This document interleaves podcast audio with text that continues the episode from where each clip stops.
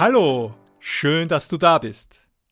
In der heutigen Podcast-Folge geht es um Nacken- und Rückenverspannungen und Nacken- und Rückenschmerzen und was du dagegen tun kannst. Ich bin Günter Grünbichler und ich werde dir in dieser Folge einige Ideen an die Hand geben, damit du lange gesund und schmerzfrei leben kannst.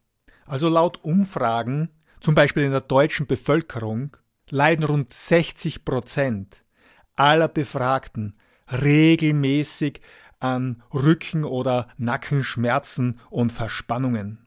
Und das ist, finde ich, schon eine ganz ordentliche Zahl ausgelöst durch Bewegungsmangel sowie einseitige Belastungen und natürlich auch stressbedingte Schmerzen.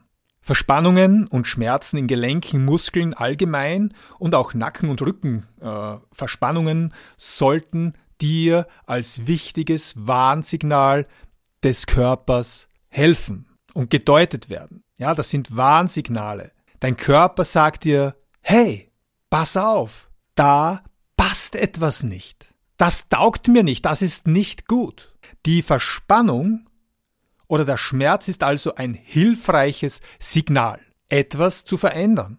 Viele Menschen ignorieren diese Hilfeschreie leider, die Hilfeschreie ihres Körpers, bis sie früher oder später chronische Schmerzen entwickeln oder sogar einen Bandscheibenvorfall bekommen. Und außerdem können viele dadurch nicht mehr arbeiten, oder erholsam schlafen, ja, also Nacken- und Rückenschmerzen sowie auch andere Muskel- und Gelenksschmerzen können deine persönliche Lebensqualität drastisch reduzieren. Aber die gute Nachricht jetzt für dich. Du bist nicht hilflos. Du kannst etwas tun. Du kannst deine Lebensqualität erhöhen und du kannst sie verbessern. Und du brauchst nur deine Prioritäten ändern und dein Bewusstsein. Na? Du musst dir das einmal bewusst werden, dass du etwas tun kannst und du musst auch wissen, dass das wichtig für dich ist. Ja? Es gibt Menschen, die schauen täglich hunderte Male auf ihr Handy. Gehörst du auch dazu? ja, sicher nicht, oder? Die schauen hunderte Mal auf ihr Handy. Sei ehrlich. Und wie oft am Tag, wie oft am Tag schauen sie auf ihre Gesundheit, auf sich selbst, also wie oft schaust du auf dein Handy, wie oft schaust du aber am Tag im Gegenzug auf dich? Wie oft am Tag schaust du auf dich?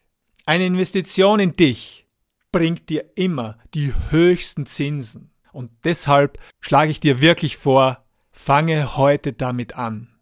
Mein erster wichtiger Tipp für dich. Verändere täglich bzw. sogar stündlich deine Position und deine Körperhaltung. Also wenn du diesen Podcast hörst zum Beispiel und du sitzt dabei, dann stehe gleich einmal jetzt auf. Schau, so wie ich. Steh auf und geh einige Runden durchs Zimmer. Du kannst ja trotzdem zuhören. Aber gleichzeitig sorgst du für diesen nötigen Ausgleich in deiner Muskulatur und in deinen Gelenken. Ja? Also wir sitzen heutzutage alle viel zu viel. Beim Arbeiten, im Auto, beim TV schauen, im Büro, stehe nach circa 10, 15 Minuten, 20 Minuten spätestens zwischendurch auf, lockere dich aus, gehe ein paar Schritte und strecke dich, strecke dich so richtig durch. So sorgst du für die nötige Abwechslung. Deine Gelenke und Muskeln bekommen wieder die Balance, ja, sozusagen, und die wichtige Be- und Entlastung. Das heißt, jedes Gelenk braucht, um gut geschmiert zu sein, um gut zu funktionieren und mit allen Nährstoffen versorgt zu werden, um gesund zu bleiben, braucht jedes Gelenk diese ständige Belastung und Entlastung. Hier kannst du auch die Vorteile deines Handys nutzen. Gehe und bewege dich zum Beispiel, wenn du ja sowieso telefonierst, dann gehe und bewege dich. Und schon hast du wieder einen Ausgleich, statt dabei zu sitzen. Und ganz nebenbei, in der Bewegung wirst du lockerer im Gespräch, im Telefongespräch sein und du wirst auch bessere Ideen und Lösungen finden. Dein Gehirn wird besser durchblutet und so kannst du dich auch besser auf die Inhalte deines Telefonats konzentrieren. Solltest du sowieso zu viel stehen, dann mach das Gegenteil. Ja, also immer das Gegenteil von dem, was wir zu lange machen, sorgt für einen gewissen Ausgleich. Das heißt, wenn du zu viel stehst, dann setze dich zwischendurch. Und wichtig, nutze Gelegenheiten, um zu gehen.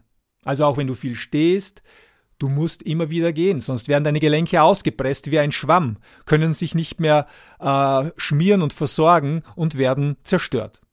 Das ist genauso wie beim stundenlangen Sitzen. Ja. Also, sorge immer für Abwechslung. Immer und immer wieder. Ha. Oh, das hast du schon oft gehört?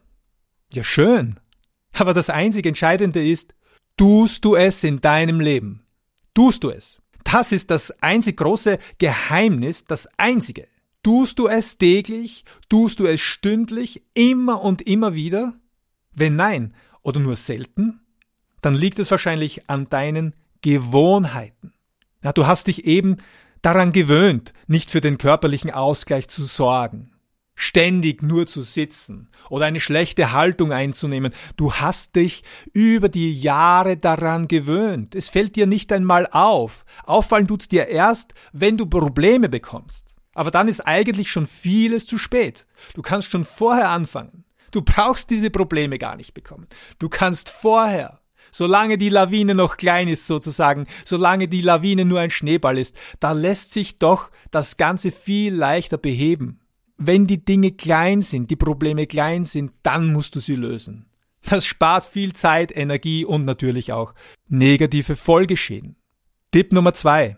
Erschaffe dir neue, positive, gesunde Gewohnheiten. Ja, du vergisst im Alltag, in der Arbeit, im Büro zu oft darauf.